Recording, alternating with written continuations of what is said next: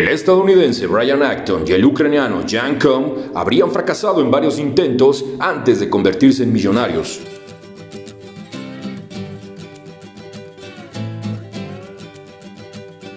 Uno de ellos, Acton, había buscado empleo en Twitter por ahí del 2009 y había sido rechazado.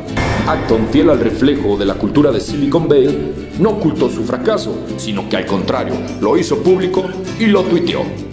Me han rechazado de la sede de Twitter. Bueno, está bien. Me había pasado mucho tiempo yendo y viniendo. Escribió en un tweet en ese momento.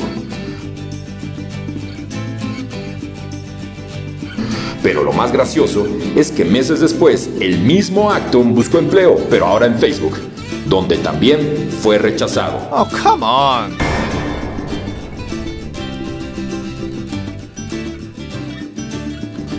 Curioso es que esta empresa, Facebook, cinco años después compraría la idea millonaria del mismo acto, que costaría 19.500 millones de dólares. Escuchaste bien, 19.500 millones de dólares. Nuevamente Acton escribió en su cuenta de Twitter, Facebook no me ha contratado. Era una gran oportunidad para conectarme con gente fantástica. Me quedaré esperando y deseando que llegue mi próxima aventura. ¿Qué cara habrá puesto el jefe de recursos humanos de Facebook cuando cinco años después la misma Facebook compraría la aplicación de WhatsApp perteneciente a Acton y su amigo? Así es, ellos habían creado WhatsApp y Facebook la compraría por 19.500 millones de dólares. Qué irónico, ¿no?